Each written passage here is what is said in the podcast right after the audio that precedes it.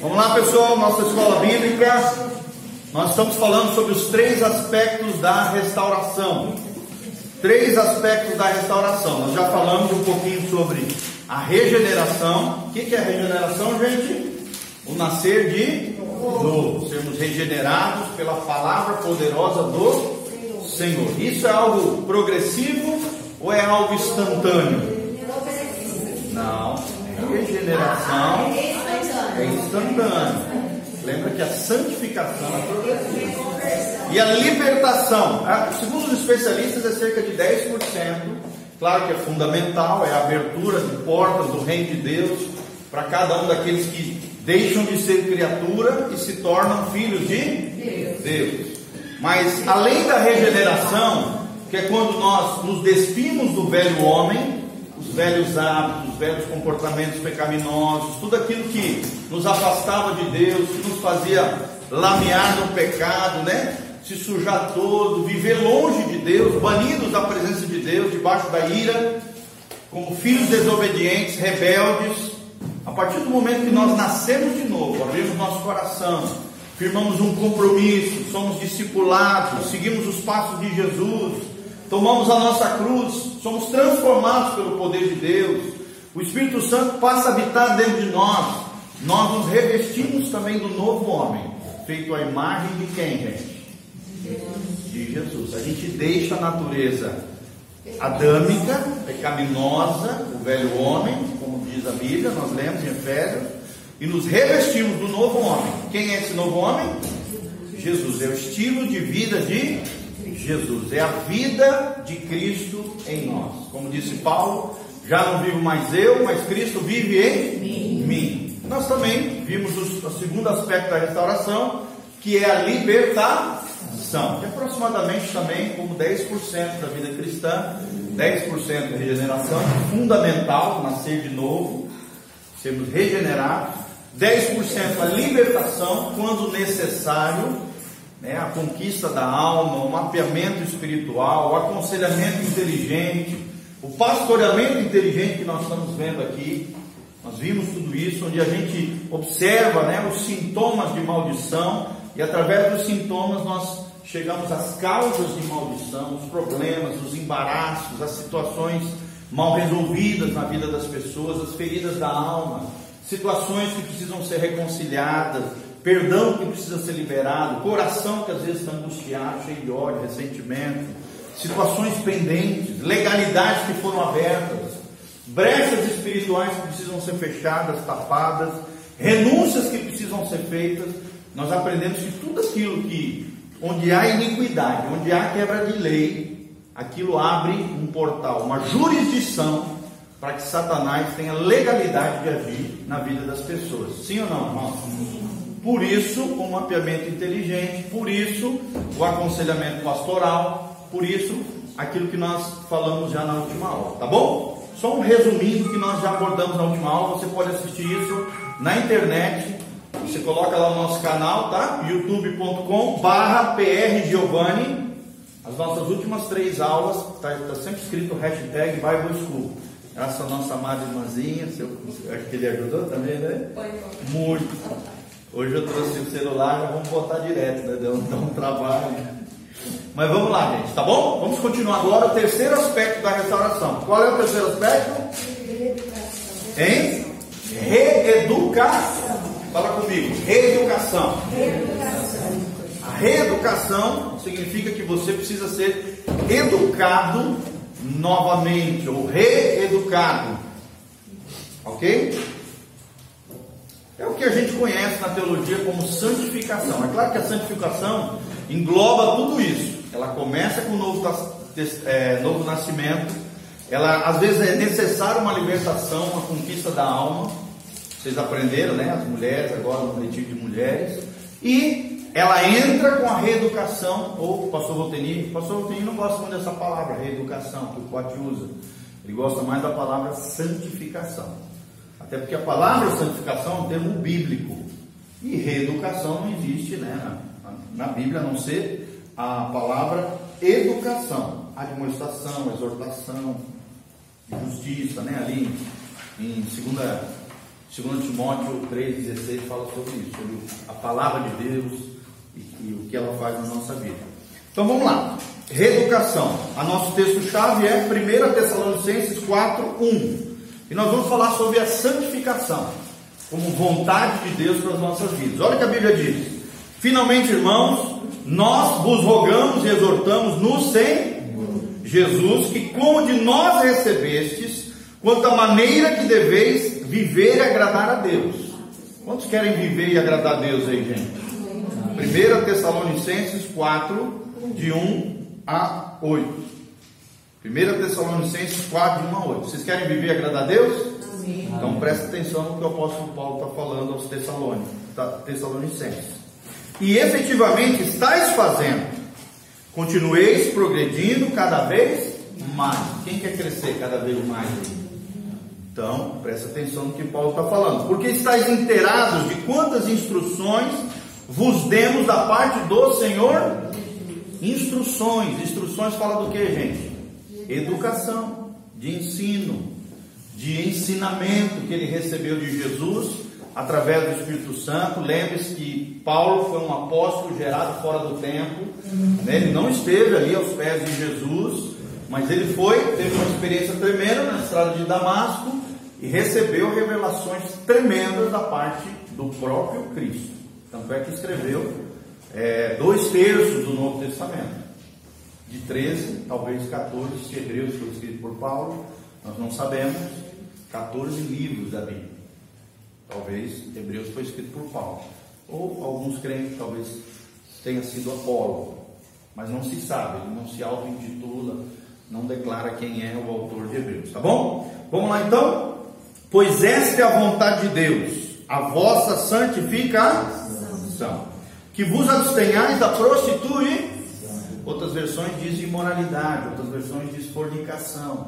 Então, qual é a vontade de Deus para as nossas vidas, gente? Coloca a mão no seu coração e diz assim: A minha, a minha santificação. santificação. Meu irmão, se você quer saber qual é a vontade de Deus para a tua vida, está aqui a resposta: a sua santificação. santificação. Você quer realmente viver aquilo que Romanos né, fala, 12? Qual é o centro da vontade de Deus, que é boa, perfeita e agradável? Qual é? A vossa santificação. E será que nós temos nos santificado todos os dias, melhorado, progredido, seguido as instruções, a educação, o ensinamento de Jesus nesse sentido, gente? Será que a cada dia o Senhor tem nos visto como pessoas mais santas, mais consagradas, mais honrosas, mais dignas, menos pecado, menos produção de iniquidade, menos erros e falhas? Olha o que a Bíblia está ensinando. Pois esta é a vontade de Deus, a vossa santificação, que vos abstenhais, ou seja, que vos, vos separeis, né? saiam fora, deixe por lado, não, não se envolva com a prostituição ou a imoralidade, que cada um de vós saiba possuir o próprio corpo, em outras versões diz vaso, em santificação e honra. Será que o seu corpo está em santificação e honra diante de Deus? Não com desejo de lascívia, lascívia lembrando que é aquele desejo impuro, sexual, descontrolado, uma vida desgovernada na área sexual, como os gentios que não conhecem a. Ou seja, quem vive esse estilo de vida desgovernado, descontrolado, né, estrambelhado sexualmente, está seguindo o modelo de quem? Dos gentios que não conhecem a Deus. Então nós temos que ser diferentes. Que nessa matéria ninguém ofenda nem defraude a seu irmão. Aqui no sentido de provocar lascívia, de provocar sensualidade, né? de chamar a atenção para si na área sexual. Por isso, cuidar com vestimenta, exposição de corpo em rede social, televisão, é, é, vídeo, seja o que for, irmão. O nosso corpo é um vaso de honra. Amém? Amém. Nós precisamos guardar nossos corpos como um santuário do Deus vivo. É isso que Paulo está dizendo aqui. Que nessa matéria ninguém ofenda nem defraude seu irmão, porque o Senhor contra todas essas coisas, como antes vos avisamos, e testificamos claramente, é o vingar. Ou seja, quem é que vai recompensar? Quem fizer mau uso do corpo e usar o corpo indevidamente vai ter que prestar conta para quem é o vingador? Deus. Deus. Tanto com relação ao seu corpo, como também relação com, com aquilo que você faz com o teu corpo com relação a outra pessoa. Né? Hoje a gente vê muito isso, né? principalmente quando a gente lida com jovens. Vocês sabem, eu pastor jovem 20 anos, a gente viu muito isso ao longo desses anos. O jovenzinho provocando as irmãzinhas da igreja, derrubando as menininhas, as mulheres às vezes seduzindo os caras. Gente, isso é muito sério diante de Deus. Teu corpo não foi feito para prostituição, para imoralidade, para fornicação. Teu corpo foi feito para a glória de Deus. Amém. Você não pode nem se derrubar, nem muito menos derrubar os outros. Porque senão você vai ter que prestar conta com o vingador. E quem é esse vingador? Deus. Deus. Isso é muito sério. Isso é muito sério. Porquanto Deus não nos chamou para a impureza, mas sim para a santificação. Desarte, quem rejeita essas coisas, não rejeita o pastor Giovanni, a igreja Batista Betel, o homem, mas sim a Deus, que também vos dá o seu Espírito Ah, acho que isso aí não tem nada a ver, isso é naquele tempo, tal. Tempo? Olha o que a Bíblia diz. Quem rejeita isso, não rejeita o pastor, o homem, a, pastor, a obreira, o missionário, missionário, não.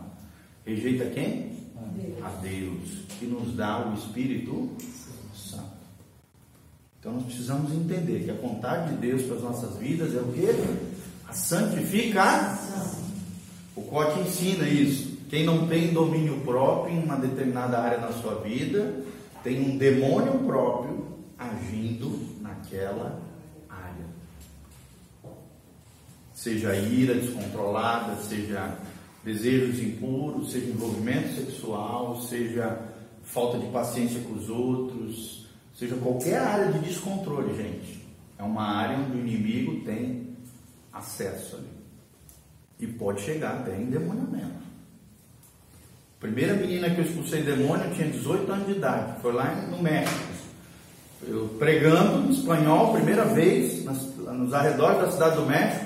Terminei a pregação, caiu uma menina endemoniada lá, nós fomos lá expulsar o demônio da menina. Por que, que o demônio entrou na vida da menina? Por causa que ela tinha transado, crente, desviada, tinha tido relação sexual com o namorado. Vocês estão entendendo, gente? O diabo não brinca de ser diabo. Não brinque com as coisas do reino das trevas. Isso é muito sério. Não estou dizendo que toda pessoa que se envolve sexualmente está endemoniada, tá? Mas às vezes isso pode acontecer. E é muito comum isso acontecer. Não só isso, impurezas sexuais. Hoje né, nós vemos não só a questão de, de, de ligação sexual entre corpos, mas às vezes a distância, usando internet, usando pornografia, usando uma série de sujeiradas aí que também defraudam o seu corpo. Ou então produzem em você o sentimento de querer seduzir os outros. Nós vimos semana passada que existe um espírito de sensualidade. O que, que esse espírito de sensualidade faz? Ele tenta chamar atenção para si. E ele tira a santificação e a glória de Deus da nossa vida nosso coração. Roupa, roupa fala muito disso. Pessoa vulgar, sensual, né? Que se mostra, que é. Ixi, não precisa nem falar disso, graça e paz. Tá? Amém? Vamos lá então. Terceiro aspecto, reeducação. Ou seja, Deus quer nos colocar no prumo, na direção correta, quer nos alinhar com o céu, com o seu coração, com a sua vontade. A reeducação visa construir um caráter de obediência em áreas que tínhamos uma história de pecados e derrotas. Ou seja, antes de Jesus nós tínhamos uma história de pecados e derrotas. Isso não pode se perpetuar mais na nossa vida, gente. Antes de Jesus, tudo bem, nós estávamos no Egito, nós estávamos no mundo. Mas depois de Jesus, a história tem que mudar. Se você nasceu de novo, se você foi regenerado, o pecado não pode ter domínio sobre você, a Bíblia diz. Porque nós não vivemos mais debaixo da lei do pecado da morte, mas sim debaixo do espírito de vida. Meu Deus, meu celular.